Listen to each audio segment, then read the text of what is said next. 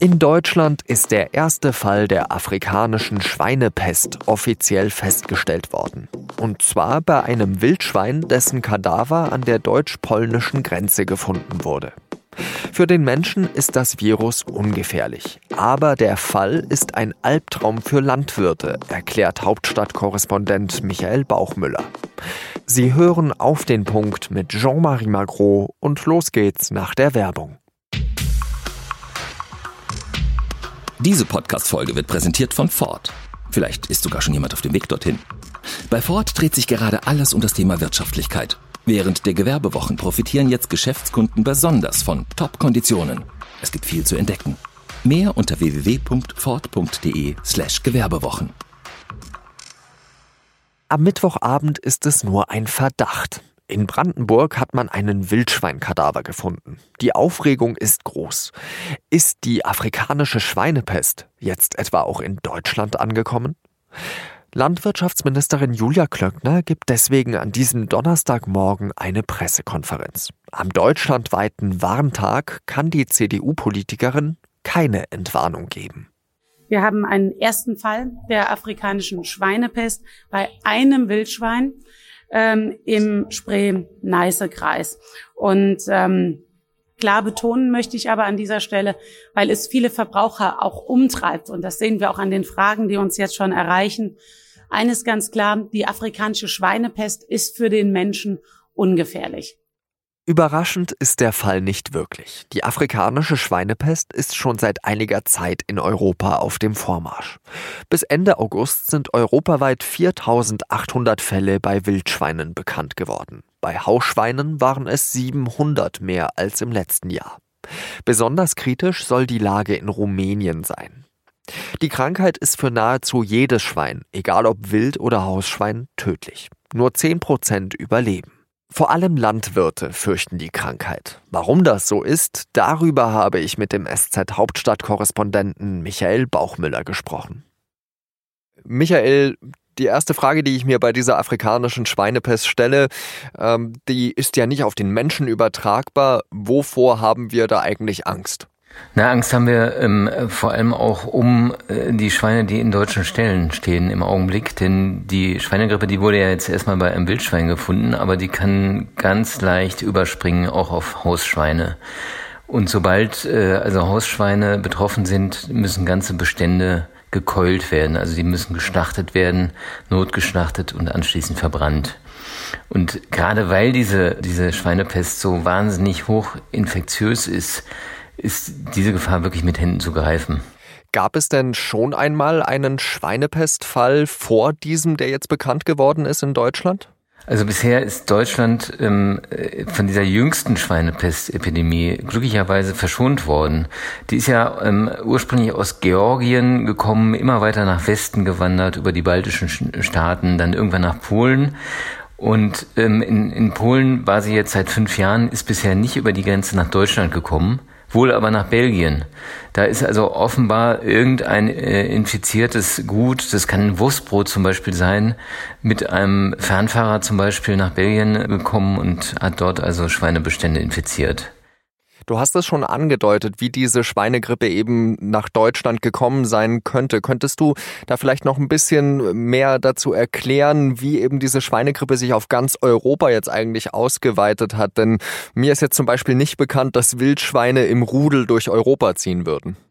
Ja, aber das liegt äh, auch an den Infektionswegen. Also die Wildschweine, das ist ein Weg, weil sie sich eben auch selber anstecken können und das Virus dann weitertragen. Aber eben auch immer nur in einem begrenzten Lebensraum, logischerweise. Das andere Problem ist, dass die Schweinepest sich auch in Fleisch oder Fleischprodukten hält und das auch ziemlich lange, also zum Teil ein, zwei Wochen lang. Das heißt, eine, eine Wurst, die aus einem infizierten Schwein produziert wurde, die ist für uns Menschen überhaupt nicht gefährlich, die können wir essen, das macht uns gar nichts.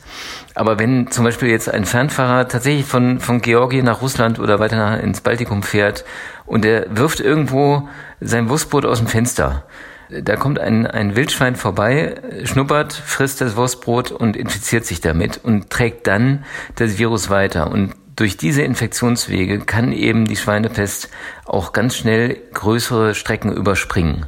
Und das war wahrscheinlich auch der Infektionsweg. Wie stellen sich denn die deutschen Landwirte jetzt auf diese neue Gefährdung ein?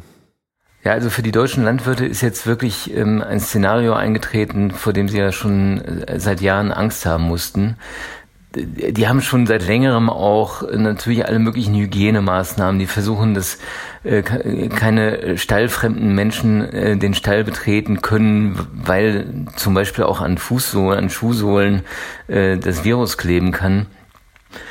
Diese, diese Hygienemaßnahmen, die werden jetzt ähm, vermutlich nochmal verschärft.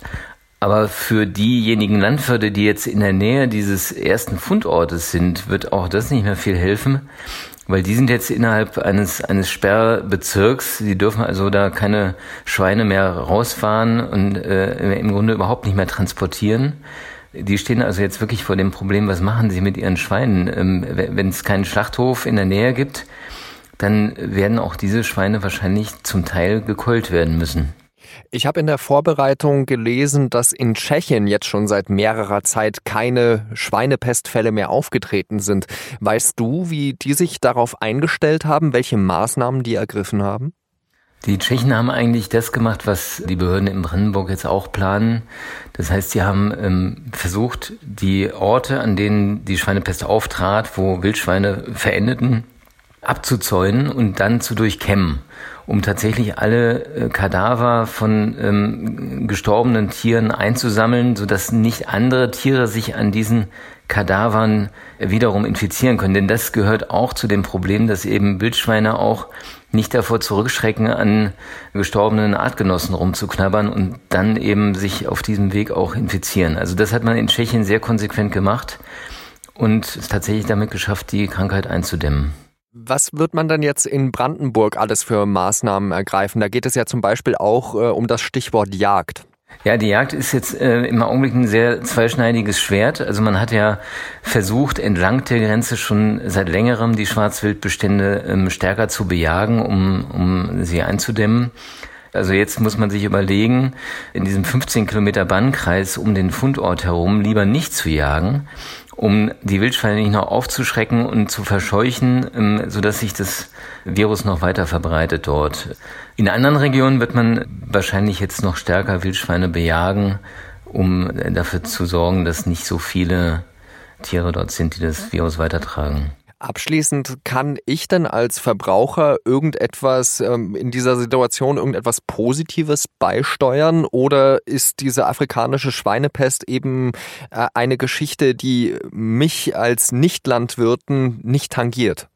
Also ich glaube, da versagt äh, der bewusste Konsum an dieser Stelle. Das ist tatsächlich eine, eine Krankheit, ähm, die vor allem jetzt die Landwirte trifft und zwar auch doppelt, weil ähm, Staaten von außerhalb der EU jetzt ab sofort die Importe einstellen. Das liegt daran, dass Deutschland jetzt eben auch ganz offiziell einfach als Seuchenland gilt und äh, da greifen dann Handelsbeschränkungen, die vorher ausgemacht worden sind. Das ist, glaube ich, jetzt das größte Problem für die Landwirte. Als Konsument kann man da eigentlich gar nichts machen. Ganz herzlichen Dank für deine Expertise, Michael Bauchmüller. Ich weiß ja nicht, wie es bei Ihnen war, aber vom ersten bundesweiten Warntag habe ich ehrlich gesagt nichts mitbekommen. Keine Sirenen und auch keine Meldung auf dem Handy. Das Bundesamt für Bevölkerungsschutz und Katastrophenhilfe hat zugegeben, dass die App Nina, über die der Katastrophenfall eigentlich ausgerufen werden sollte, nur teilweise funktioniert hat. Neben der zentralen Nina-Warnung seien gleichzeitig Warnungen vieler Leitstellen von Ländern und Kommunen abgeschickt worden.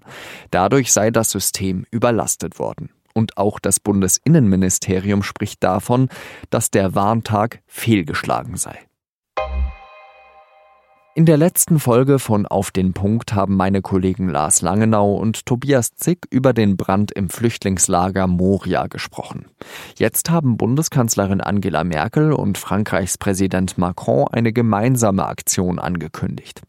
Zusammen mit anderen EU-Ländern wollen sie 400 unbegleitete Minderjährige aufnehmen. Wie viele davon nach Deutschland kommen sollen, ist noch nicht bekannt.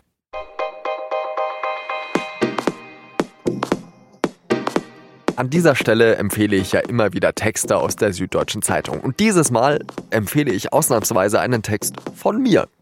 In der Freitagsausgabe der SZ können Sie ein großes Interview von mir mit Guillaume Martin lesen. Er ist gerade Dritter in der Gesamtwertung der Tour de France, eine sehr große französische Hoffnung und Philosoph. Mit ihm habe ich über das Rennen in der Pandemie gesprochen und darüber, was Nietzsche über Wattmesser gedacht hätte.